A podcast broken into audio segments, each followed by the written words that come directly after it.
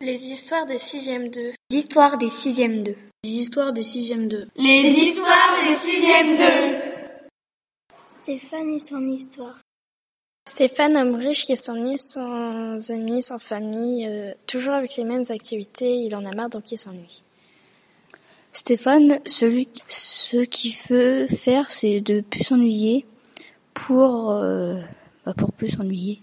Du coup, il essayait de se faire des amis la cour, mais tout le monde le rejeta et du coup, il décida de les insulter. Et à un moment, il allait insulter la, la fille du roi et il alla se faire et il alla en prison.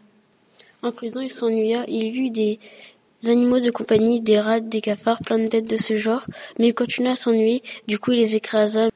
En sortant de prison, il regarda les gens pauvres et il se dit c'est peut-être mon argent qui me renda sans amis. Donc il donna toute sa richesse et devena pauvre.